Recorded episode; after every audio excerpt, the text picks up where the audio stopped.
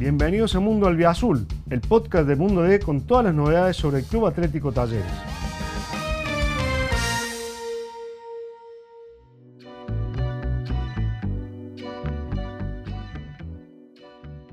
¿Qué tal? ¿Cómo les va? Bienvenidos a una nueva edición de Mundo Albiazul, el podcast que refleja toda la actualidad y todo el presente y todo lo que viene para, para Talleres. Soy Agustín Careto y me acompaña una vez más Hugo García, uno de los hombres que, bueno, como siempre recorre todos los pasillos del club, que conoce todo lo que pasa alrededor de Talleres. ¿Cómo estás, Hugo? ¿Qué dice usted, Agustín? Saludos para todos y todas. Aquí estamos para lo que precisen. Bueno, ah, comenzó el torneo y no de la forma imaginada ni soñada para Talleres. Ya van cuatro fechas. El equipo da la sensación de todavía no despegar, apenas dos puntos sobre 12 ¿Qué análisis haces, qué balance haces de este comienzo de talleres y qué puede llegar a cambiar de cara al futuro, Hito? Bueno, evidentemente es uno de los escenarios previstos. Si te digo que no, te miento. En aquellas charlas iniciales entre Hoyos y Andrés Fassi, el presidente del Azul eh, le diagramó un mapa sobre cómo se iba a comportar el plantel, cómo se iba a conformar el plantel más precisamente. Y una de estas situaciones era esta la de que los jugadores eh, pudieran llegar más tarde de lo previsto, eh, y eso para este grado de competitividad eh, para un equipo que hoy es el segundo de la Copa Argentina, que es el tercero de la liga profesional y que tiene por delante jugar fase de grupo en Copa Libertadores después de 20 años y cuatro torneos en el año, y medio que era como una desventaja.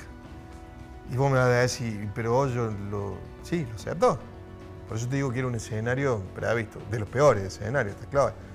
Eh, evidentemente hubo negociaciones que impidieron que los jugadores eh, que necesitaba Hoyo para conservar la identidad de juego, después vemos de qué manera, cuál era la aplicación, la estrategia y demás.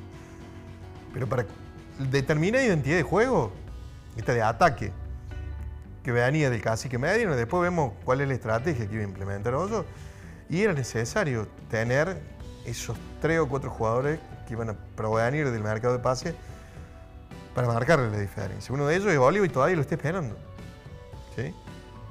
Hay cifras de esperanza en que Oliva bueno, pueda marcar un poco la diferencia. Es un volante central, es un volante de juego, tiene experiencia internacional, vino con una inactividad importante, cinco partidos en el año, en el año que pasó, digo, en la temporada pasada, y es un 5 de juego.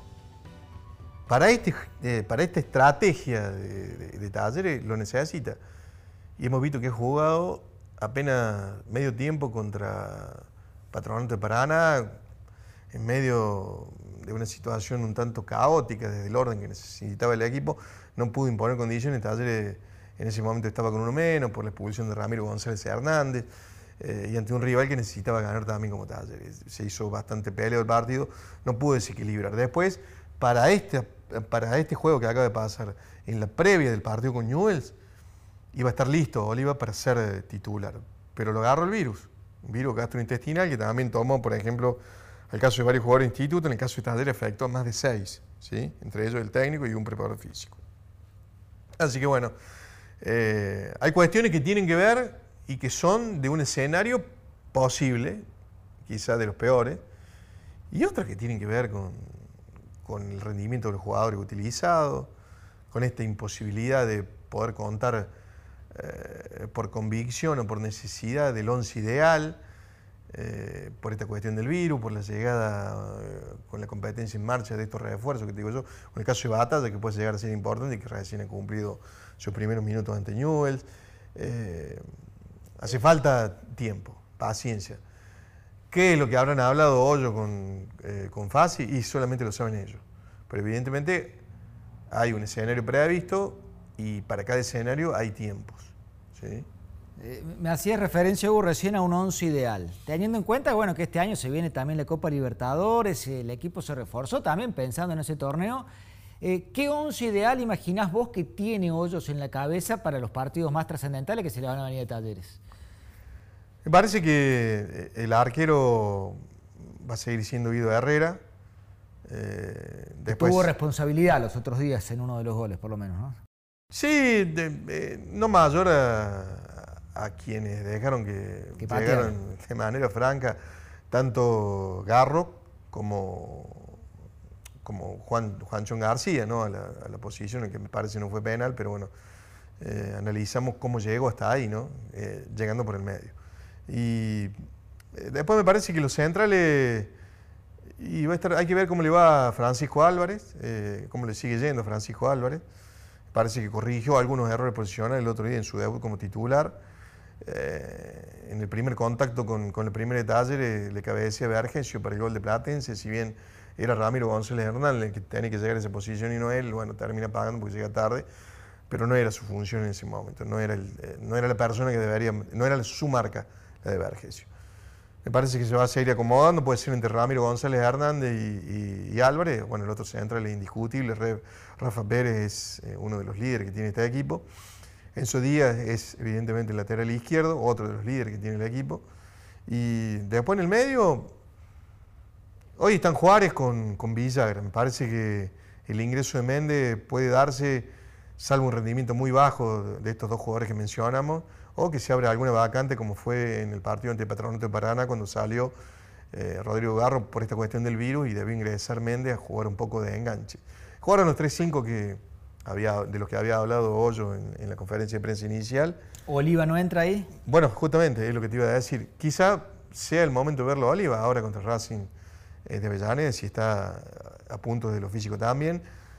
Hubo un partido eh, preparatorio que forman parte justamente de los entrenamientos rumbo a este partido en el cilindro que va a ser el sábado a las 21.30, que Talleres jugó ante Atenas de, de, Uruguay en la boutique y bueno, justamente Oliva formó parte de un tridente volante centrales, ¿no?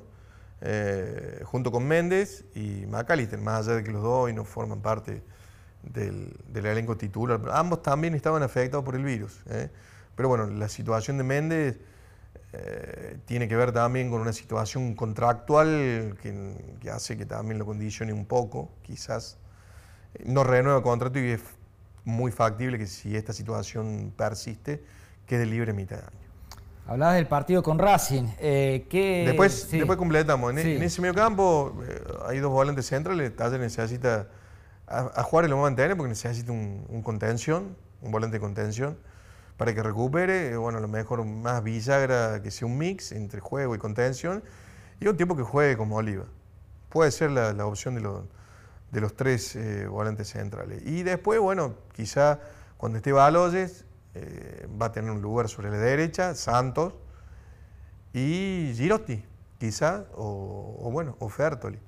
Perdería el lugar Garro, quizás, bueno, O Garro, hay que ver. Ah. la presencia de Girotti y la presencia de Garro son de estos otros jugadores que le van a permitir a Talleres este, tener estrategias distintas a la hora de atacar. ¿sí? Eh, Girotti puede jugar eh, junto a Santos, o puede jugar solo, o Santos jugar solo y después entra Girotti. En el caso de Garro, significa la introducción, este es propio de Hoyo, de un enganche. Que hasta el momento hacía dos años que Talleres no, no lo tenía. No lo tenía o lo descartaba, digamos, casi que para el casi que lo mejor fue una alternativa.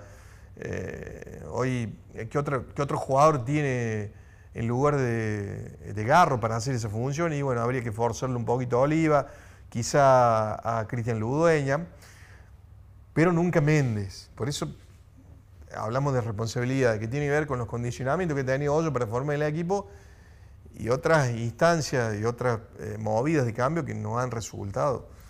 Un garro, Hugo, que sin lucirnos mucho menos, ingresando ante News le dio una brisita. Le da juego, básicamente. Se acomodó mejor batalla, que había andado los tumos en el primer tiempo. Eh, uno pensaba quizá que lo iba a sumar a Fertoli, que iba a rescatar esa sociedad de garro con, con Fertoli para ese segundo tiempo del partido con Newell, ¿no? porque habían andado bien los dos y que eh, obviamente a lo mejor eh, le iba a permitir a también a Batalla acomodarse de otra manera. Igual cuando estuvo Fertoli en la cancha, de la poquita pelota que manejó, me parece que le manejó bien. Pero bueno, fue insuficiente para este juego que necesita Talleres. ¿no? Esto de saltar línea. Por eso uno hace hincapié en estas cuestiones eh, que están relacionadas con la instrucción del técnico para el jugador. Evidentemente este equipo no está preparado para que lo conduzca Pérez del fondo o Enzo Díaz desde lateral eh, o Baloye cuando jugó ese medio tiempo ante Tiburón, que cazó la lanza, se vino de la punta al medio, a tratar de desequilibrar su, con su potencia por el medio. Está claro que no resultó. Además, terminó desgarrado, hizo un sobreesfuerzo físico. Después, en otra oportunidad, si quiere, también charlamos de la cuestión física. Eh, ¿Cuál es el plan para, para, este juego que requiere hoyos? Y bueno, las cargas son eh, las que realmente necesita el equipo para, para, salir de este momento. ¿no? Pero eso es harina de otro costal. Ahora estamos con la cuestión futbolística y urgente, que es lo que la gente necesita saber eh, sobre dos referencias muy claras. ¿Cuándo Talleres va a poder ganar un partido? Y antes, ¿cuándo va a poder formar un equipo para poder aspirar a la identidad de juego? ¿no? Que esas son las tres referencias clave. ¿no? Encima hubo con, no sé si el agravante, pero con el hecho de que se fue del 2021, se fue Medina dejando una vara muy alta en talleres. Y si, bien fácil, por supuesto que ha hecho una obra grandísima, indiscutible a esta altura en talleres, hay ciertas personas que se animan a criticarle algunas cuestiones. Tuviste los otros días en el estadio, ¿qué, palpaste? ¿Se le critica más el no haber mantenido al cacique, el haber traído hoyos, el no haber apuntado cierto tipo de refuerzos, el haber dejado ir a determinado tipo de jugadores o un combo quizás de todo esto? Eh, eh, ¿Hacia dónde apuntaban esos dardos? Y en la cancha estuvo repartido, digamos, quizás la... Bueno, hay que sumarlo a Herrera, ¿no? no a Guido, sino al árbitro. Eh, antes de continuar y responder lo que me preguntas, la gente se, enojó tanto más con Herrera que con el rendimiento del equipo. ¿Por qué? Porque Herrera lo condicionó a Talleres, lo perjudicó sin duda. No dejo de destacar que obviamente la razón fundamental de Talleres tiene que ver con su juego y sus limitaciones. Lo ponías en la nota en el diario, no hay que engañarse. No, no hay que engañarse, pero lo de Herrera fue, fue alevoso. Eh, ¿Querés contar la, Creo que no hay discusión sobre la mano penal de Lema, hasta el propio jugador de Newell lo decía. Después la mano de, Dita cuando Garro tira un autopase en la puerta del área. Y después el penal de, de Juanchón García. Nosotros estábamos sobre ese costado, Agu se tiró por lo menos 20 eh, centímetros antes de, llegar a la posición de Herrera. Y voy a decir, sí, lo impacto después. Y, pero si vos te tiras antes, lo tapo, lo, quedó tapado el árbitro y es algo que no saben. Estábamos en la posición del árbitro, pero el si estaba tapado y no. Pero... Vos cuando jugás al fútbol te das cuenta, eh, el árbitro tiene un timing, te das cuenta cuando el jugador se tira o no. Hay algunas excepciones, pero acá me parece que García se tira un poco antes. Sí, sí, una mala actuación del árbitro Herrera que no escapa a lo que solemos ver en la mayoría de los partidos de Sí, pero que es llamativa en el marco, hago de de un antecedente muy importante como fue la final que jugó Taller con Boca. Herrera jugó uno de los mejores partidos que le haya visto y, le echó a Boca un jugador, a Juan Ramírez, cuando faltaba media hora. Hay que echarle un jugador a Boca en una final. Que Talleres no supo aprovecharlo. Bueno, en otro costal, está claro. Eh, Pero bueno, el árbitro normalmente cuando dirige un grande le cuesta, la, piensa dos y tres veces, sobre todo en una final. Un par de, temas más. Se jugó con dos hinchadas en el Kempes. Sí. ¿Qué balance se hizo? ¿Qué análisis? ¿Qué plata le quedó a Talleres de eso? ¿Se va a repetir en el futuro? Sí, sí, la idea, la idea es eso, algo que vamos a estar contando seguramente en distintas notas de, Mundo D. Va a abrir eh, Talleres la posibilidad de que bueno, se pueda repetir esta experiencia con Newell. Recordemos, después del clásico con hambre y hinchada, me parece que lo que sigue es eso, ¿no? Que se pueda recuperar un poco el folclore del fútbol el otro día la gente de Newell se fue feliz, obviamente, la gente de Talleres también se marchó, digamos, no feliz, pero sí respetó el festejo de, la hinchada rival y se fue por su lado, no hubo ningún tipo de, incidente. Creo que era un escenario para probar, ¿no? Y bueno, me parece que esta experiencia fue, experiencia digo bien, eh, salió, fue airosa, digamos, fue auspiciosa. Eh, lo último, hubo un tema que también involucra, por supuesto, talleres. En la semana leíamos tus notas, hablaste tanto con Emeterio Farías de la Liga Cordobesa de Fútbol como con gente del Club Atlético Talleres. Eh, ¿En qué quedó esta situación con el TAS? ¿Va a tener que Talleres jugar en la primera vez, por primera vez eh, en, su historia? ¿No se va a presentar? ¿Se va a presentar? ¿Qué va a ocurrir con el equipo femenino? ¿Cómo afecta esto a Talleres de cara a poder jugar en un torneo de la Conmebol? Bueno, ¿qué novedades hay? Este diferendo entre Taller y la Liga Cordobesa arranca por el no. Eh, a ver, porque Taller entiende que hay una doble imposición a la hora de tributar un 2% por las transferencias de los jugadores originarios y no originarios. El Talleres sostiene que esto ya lo tributa en AFA. Después, eh, cuando el Talleres le suspende la afiliación porque elige no pagar desde medio de 2020 esta parte, Talleres hace un paso atrás y reconoce los pagos para los futbolistas originarios de la liga. No en el caso de Cuba y de Medina, por ejemplo, que no fueron formados en la liga. Sí, para el caso de Nahuel Busto y de Navarro. Completó un pago para el caso de Nahuel Busto, no completó, no llegó a completar ese 2%, de acuerdo a lo que entendía la liga, y quedaba pendiente un pago por Navarro, ¿sí? que también fue otro de los futbolistas que se vendió, este, en este caso en 2021. Esta instancia eh, pasó al TAP porque Talleres hace la primera presentación eh, diciendo que es una doble imposición, que no está dispuesta a pagar. La liga, por supuesto, tiene que contestar y, eh, hacer reserva por la garantía porque no sale gratis litigar. Y bueno, en la primera instancia Talleres plantea, después de recurrir al TAS, que estas sanciones de la liga sean suspendidas hasta que se resuelva quién tiene razón. Si Talleres en no pagar o la liga en reclamarle ese pago. ¿sí? Pero hasta que eso suceda, Talleres dice, permítame jugar y sumar los puntos en la liga. Porque jugar puede jugar, pero no suma los puntos. ¿sí? Y en el caso de femenino está expulsado porque, porque la sanción de la liga tiene una parte administrativa, la liga cordobesa, que es la que impide que los jugadores puedan ser dados de alta o de baja de los planteles que tiene Talleres. Eso afectó al femenino eh, porque se fueron muchas jugadoras, pero no pudieron ser alistados.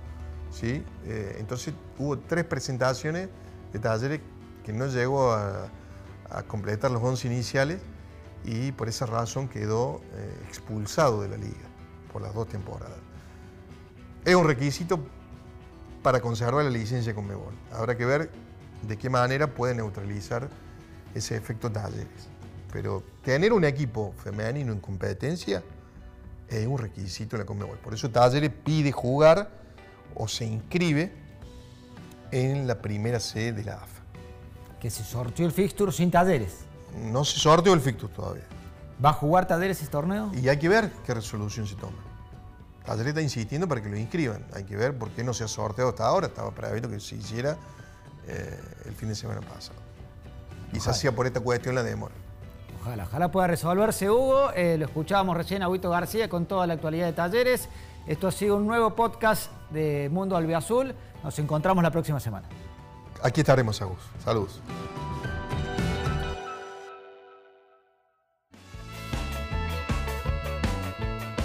Gracias por escuchar este episodio. Te invitamos a visitar mundod.com.ar para estar al día con todas las noticias sobre el albiazul. Nos encontramos de nuevo la semana que viene.